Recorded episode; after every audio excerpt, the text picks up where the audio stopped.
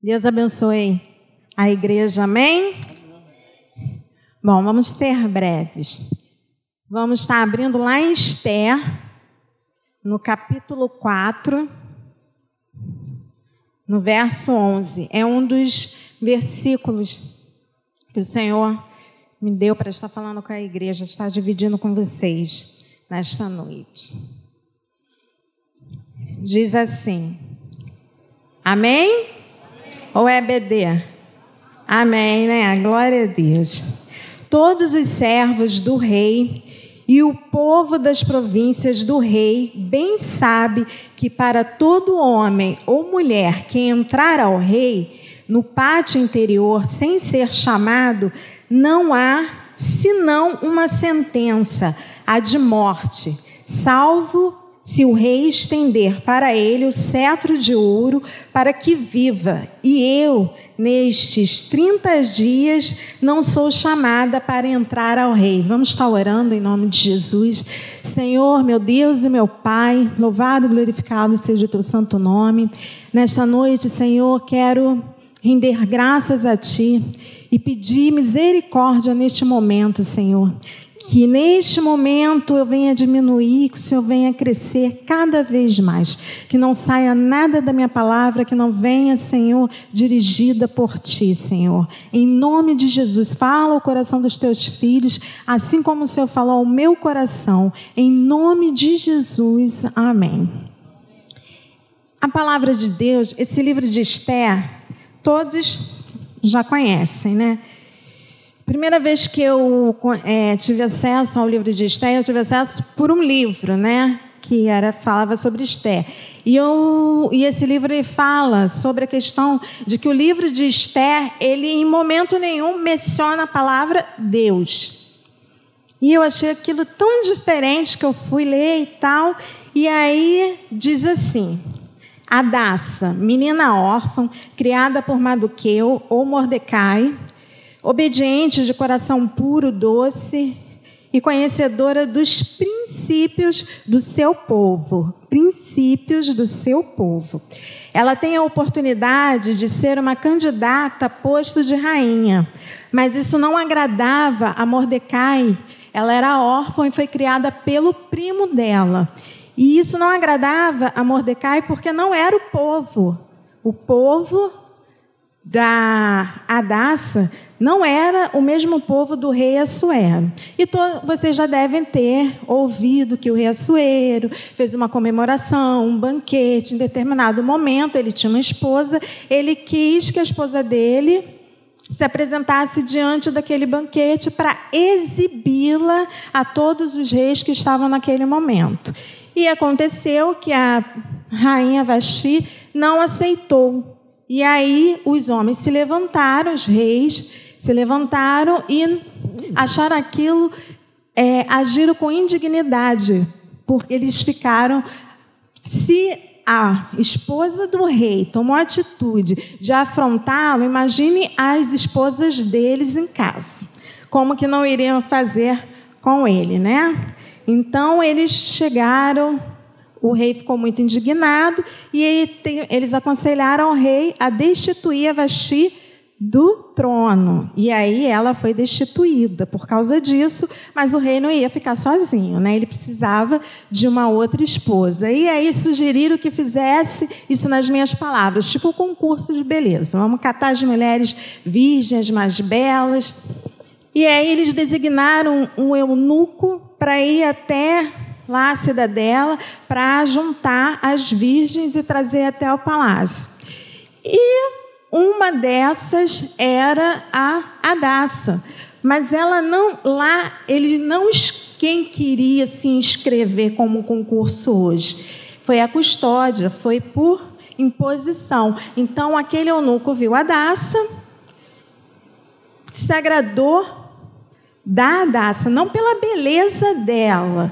Ele diz aqui que ela, que ele viu algo que alcançou o favor dele mas diz que ela alcançou o favor daquele eunuco e ele levou ela lá para o palácio, para o local onde seria, onde ficariam as, as mulheres lá, as virgens, e ele levou ela e deu cosméticos e alimentação. Isso significa o quê? Que ela era uma Gisele Bündchen? Não era. Ela não é, ela não chamou atenção pela formosura dela, pela beleza. Ela chamou atenção porque algo nela alcançou o favor do eunuco. Vamos em frente. Teve um período de 12 meses de preparação e aquela coisa toda que eu acredito que tinha muitas que queriam ser. Quem não queria ser esposa do rei, né? O povo daquela cidade queria, aquelas meninas queriam ser, mas só que a Daça não era daquela cidade. Então, o que aconteceu? Se prepararam, chegou o grande dia do rei escolher a sua nova esposa. Foi uma aquela que passasse a noite com ele, se ele gostasse, ele colocaria como esposa. Aí teve umas que foram, acho que ele não falou nada, e chegou a vez de Adassa ir. Adassa chegou e Adassa alcançou o coração do rei. Aí Adassa deixou de ser Adassa e virou a rainha Esther. E aí, quando Mordecai soube disso, ele foi para a porta do, lá do palácio do rei e foi falar com Esther. Aí ele, quando ele foi falar com a Esther, ele estava sentado por ali, aí ele escutou dois eunucos conversando. Aí ele ficou escutando assim, aí esses dois eunucos estavam falando, confabulando contra o rei. Aí ele escutou ah, ele fez o quê? Contou para o amigo dele? Ah, não, tem que ir lá na cidade, eu tenho que uma novidade para contar para o pessoal. Não. Escutou, e já que ele estava no palácio, e ele foi ver a rainha Esther, ele contou para a rainha Esther, porque era o esposo da rainha Esther, né, Esther? Era da rainha Esther. E aí ela fez chegar até o rei foi investigar e realmente era verdade. Aconteceu que Ramã descobriu lá aquela confabulação contra o rei e matou os dois eunucos. Mas isso ia para um caderno, eram as crônicas. Estou indo, vou rápido, tá, irmãos? Vou rápido. E aí foi para as crônicas, com anotado lá. E aí, com essa descoberta, que não foi descoberta, porque foi o Mordecai que contou para Esther, Ramã ganhou o quê? Status, né? Salvou a vida do rei. Aí, o rei fez o quê? Colocou Ramã acima dos príncipes, com toda a autoridade para fazer o que ele quisesse fazer. E quando eu falei para vocês que Mordecai foi lá visitar a rainha Esther, porque soube que ela virou de rainha Esther, ele foi lá para dar uma ordem para ela. E a ordem era a seguinte: não conte para o rei quem você é, de que povo você é. E ela era o quê? Obediente. Ela era obediente porque ela obedecia a Mordecai quando ele criava ela. Aí teve um detalhe. E aí, como Ramã foi, teve to, todo aquele poder, eh, os reis lá, os, os abaixos dele, faziam o quê? Toda vez que, que Ramã passava, eles abaixavam, se inclinavam. Lembra, faz lembrar, né? Nos remete aí lá Daniel, né, que tinha que adorar. O rei queria que adorasse aquela estátua de ouro, não é verdade? Mas Daniel não adorou. Ele não adorou. E Mordecai também não adorou a Ramã. Ramã passava, os príncipes. Passava para lá, passava para cá, e Mordecai continuava parado. Até que um olhou assim, ué, não vai não se inclinar para o rei, não? Mordecai não falava nada, não se inclinava. Aí fez-se chegar os fofoqueiros, fez chegar quem que Mordecai não estava adorando, né? Fez chegar até Ramã. Ramã tomou fúria por Mordecai. E aí, o que, que nasceu no coração de Ramã? Vingança. Eu vou acabar com Mordecai, mas não só com ele, com o povo dele também. Aí, o que que Ramã fez? Ramã foi lá, foi até o rei Assuero e chegou e falou assim: Rei, hey, tem um povo aí na província, que eles são meio, tem umas leis meio estranhas, meio esquisitas, diferentes. Ele não falou lá para o rei que existia um homem que toda vez que ele passava não adorava ele. Ele envolveu, ele fez uma história parecida, sabe com quem? Com uma serpente lá no tempo de Eva, ele falou que eram as leis desse povo que era estranha, esquisita, que ia contra o rei. Mentira, não era isso. Era o orgulho ferido, o ego de Ramã que estava ali incomodando ele, ele queria exterminar a Mordecai e o povo de Mordecai. Mas, o que, que o rei fez? autorizou. Porque ele falou assim: um povo estranho, indo contra as minhas leis? Não, diferente. De... Não, Ramã, faz o que você quiser. Faz um decreto. Toma o meu anel. Vocês já ouviram essa palavra, decreto? Já? Está ouvindo por aí? Faz um decreto e aquilo se espalhou em Suzã, lá. Se espalhou. Olha, o, vocês que são judeus vão ser exterminados.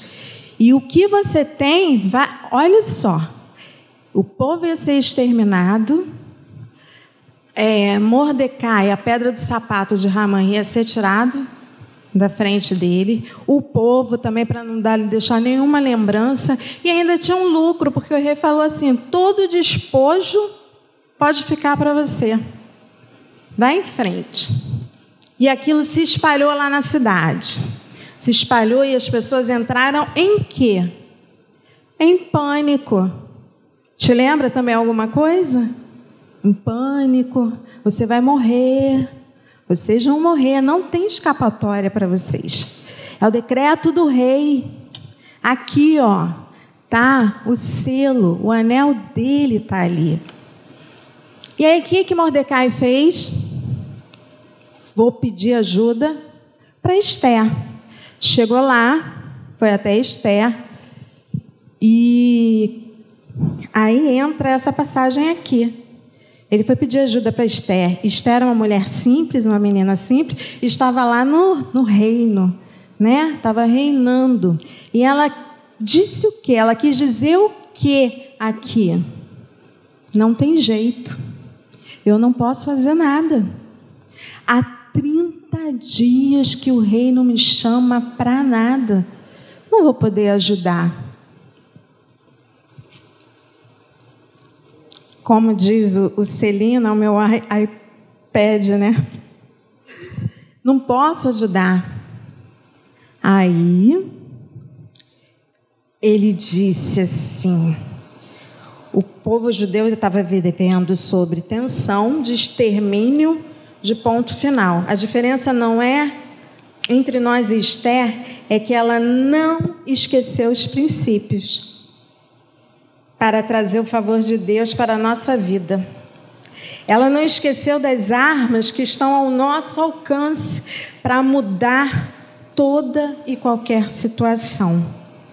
Esther, ela teve sabedoria e a palavra de Deus diz bem assim: se você não tem sabedoria, se você tem falta de sabedoria, peça a Deus, porque Ele dá. Dá a todos deliberadamente. E quando ela teve sabedoria, está aqui no capítulo 5, do versos 1, que diz: Sucedeu, pois, que ao terceiro dia, Esther se vestiu. Antes disso, ela soube que Mordecai se vestiu de cinza e desespero foi lá. E avisou para ela, fez ela conhecer do, da situação do povo. Ela mandou um eunuco ir lá em Mordecai para levar roupas novas para ele. E Mordecai disse que não ia mudar a roupa de cinza dele, porque o que ele precisava não era de roupas novas, o povo dele ia ser exterminado. Não precisava de um paliativo para dizer que não está nada acontecendo. O que ele precisava é de um favor, e ela era a rainha. E aí ele mandou tudo para ela ver, ele mandou o decreto, mandou todas as informações. E aí ela falou que ela não poderia, porque 30 dias sem vir, era sentença de morte. Mas ele fez lembrar, eu já vou já para pro, os versículos, que chamou muito a minha atenção. Na realidade, estremeceu meu coração quando eu li isso. É, capítulo 4, 13. Diz assim: Então disse Mardoqueu que tornassem a dizer, porque ela mandou o eunuco, ele ia de mensagem, levava a mensagem dele e trazia a mensagem dela. E ele mandou, tornou-se a dizer a Esther: Não imagina em teu ânimo que você vai escapar da casa do rei mais do que os outros judeus. Não pense que você está aí, que você é rainha que você vai escapar do que, você, que todos estão passando, porque você é judia, no entendimento dele. Porque se, todo, se de todo você se calar neste tempo, gente, quando eu li isso aqui, meu coração se, estremeceu, porque aqui você vê como Deus é lindo. Ele colocou a Esther lá. Mas aqui ele Mordecai foi pedir ajuda para ela, mas ele disse que ela não escaparia. Se ela se negasse, ela não escaparia. Mas ele diz aqui no verso 14: ainda que vocês não tenham lido a palavra Deus, mas vocês escutem-se e vejam se Deus não está presente. Porque se de todo você se calar neste tempo, socorro e livramento vai vir de outra parte. Deus não deixou de ser Deus.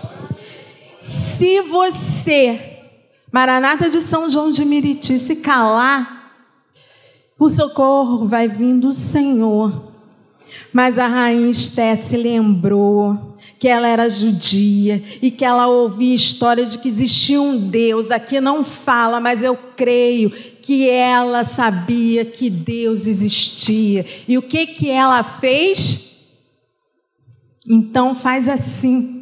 Ela usou a liderança de mulher, porque mulher nesses casos, nessa hora, a primeira coisa que ela faz é a seguinte: liga para a tua irmã e fala. A primeira coisa que ela fez, o primeiro ato foi a liderança. Ela mandou um recado para ele e falou: "Tá bom. Fala para ele para juntar o povo, para jejuar três dias, porque eu vou fazer o mesmo aqui com as minhas mulheres. E aí o que, que aconteceu? A história de um povo foi mudada. A história de um povo foi transformada pela rainha Esther? Não pelo Deus que habitava na vida da rainha, na vida daquele povo. Há decretos, há conspiração, há conspiração. Eu vivi uma conspiração, vai fazer 15 anos, quando eu engravidei. Minha gravidez estava indo perfeitamente bem. Fui na última consulta e a médica me deu o toque e falou assim: Você quer. Ela já está no ponto. Vamos marcar para amanhã a cirurgia ou você vai querer fazer parto normal? Eu falei assim, não pode ser cirurgia. Então se veste que nós vamos acertar tudo. Eu vou ver seus exames e nós vamos acertar tudo. Quando ela abriu o exame, o rosto dela se transformou. Ela falou assim: você não pode ter parto normal e você não pode fazer cesárea. Você está com uma anemia profunda demais. E eu respirei. Ela falou assim: essa criança não pode nascer agora. A gente vai ter que fazer um tratamento de choque em você. Fizemos durante a semana, não consegui tomar a medicação que ela passou, porque as pessoas, os enfermeiros tinham medo de aplicar, por eu estar já com. Eu já estava tendo contração da Luísa. E aí, os enfermeiros não queriam de jeito nenhum fazer a aplicação da, da medicação. E aí, o que, que aconteceu? Tive que ser internada no dia 16 sentindo as dores no parto e todo dia ela vê essa criança não pode nascer agora, vamos fazer transfusão, você tem que fazer transfusão de sangue, você tem que tomar não sei quantas bolsas. Mas existia uma igreja, existia um povo que estava jejuando, orando e clamando ao Senhor. Não existe decreto, meus irmãos, que possa com esse poder, o poder da oração, não deixa o desespero tomar conta do seu coração.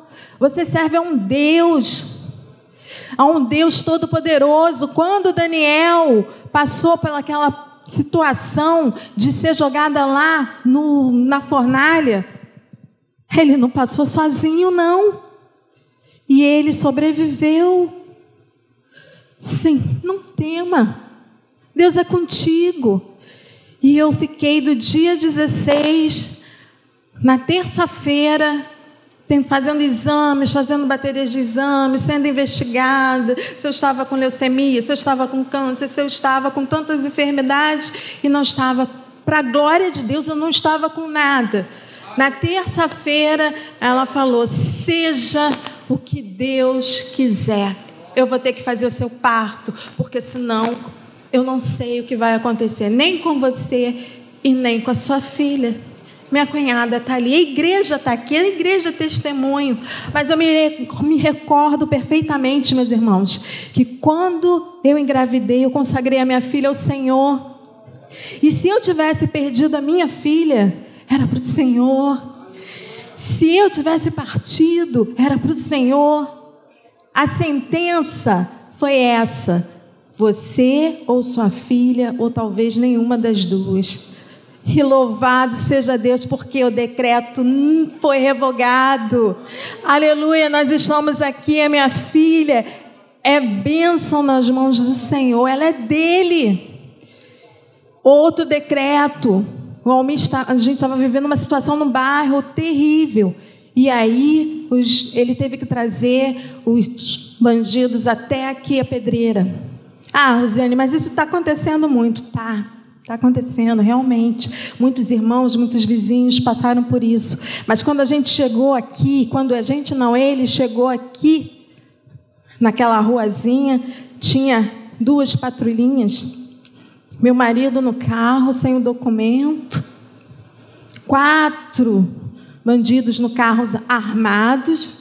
A polícia parou o carro que a gente estava lá orando, clamando ao Senhor, e a polícia falou com meu esposo, a polícia não enxergou os outros. Irmãos, não há decreto que ponha fim à promessa de Deus na tua vida. O Wilton testemunhou aqui. Vocês prestaram atenção? O que, que ele falou? Ele falou que no ano de 2020, 2020 foi o ano do quê? Da pandemia, o ano que muita gente estava em casa. E o Senhor fez. Você que está aqui, tinha um decreto, tinha um decreto de que talvez, ah, todo mundo vai pegar. Você está aqui, pegou? Uns sim, outros não, mas você está aqui, nada fugiu do controle do Senhor. Meus queridos, aconteceu que ela teve uma sabedoria, o Senhor deu sabedoria para rainha Esther, ela fez um banquete, ele permitiu que ela fosse até ele fazer o pedido disse para ela que ela podia pedir tudo até a metade do reino.